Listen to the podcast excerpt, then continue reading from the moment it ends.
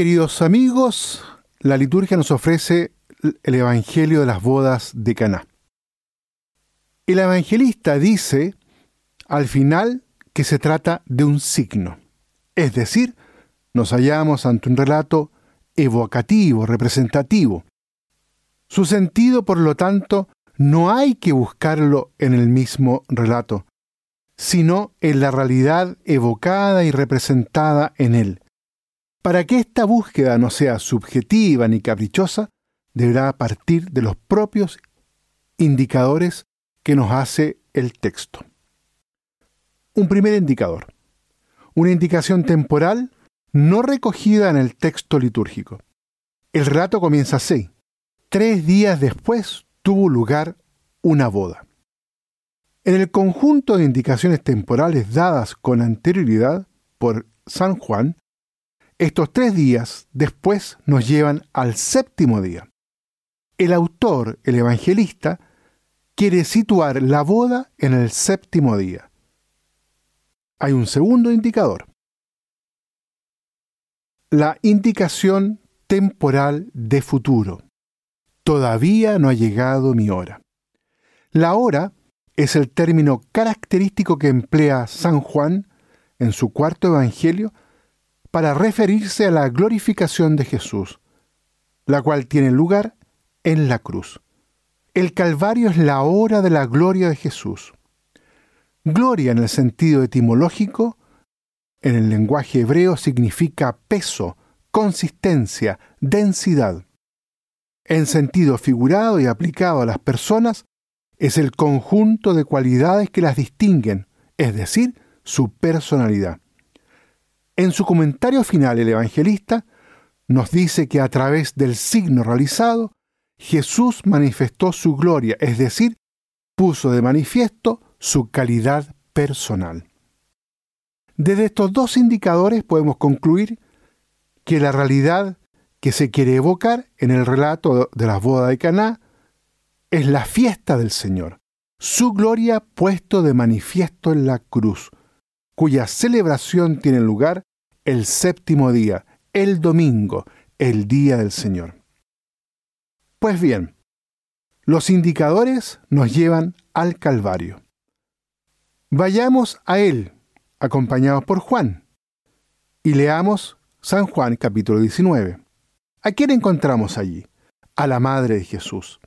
Exactamente la misma designación empleada en el relato de las bodas de Caná. En ambos casos no se le designa por el nombre, sino por su relación con Jesús. Incluso, aún hay más. En ambos casos Jesús interpela a su madre del mismo modo, mujer. Estas correlaciones entre los dos relatos nos llevan a interpretar las palabras de Jesús a su madre en el relato de las bodas de Caná, no como rechazo, sino positiva y de un modo eclesial. ¿Qué nos va a ti y a mí ahora si nuestro tiempo no es este, sino el de la cruz? Llegamos así a la conclusión de que el autor, el evangelista Juan, está contraponiendo dos tiempos, de los cuales uno, el de la cruz, es el propio Jesús y de su madre. ¿Y cuál es el otro? El tiempo de las purificaciones de los judíos.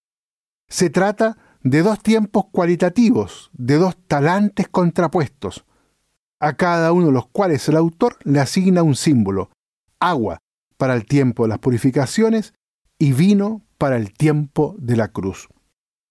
¿Cuál de los dos tiempos es el mejor?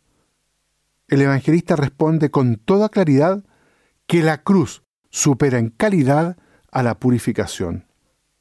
Descubrimos además que el autor del cuarto evangelio gusta mucho, por decirlo de algún modo, de la ironía pues el reconocimiento de la superior calidad de la cruz lo hace alguien perteneciente a la purificación.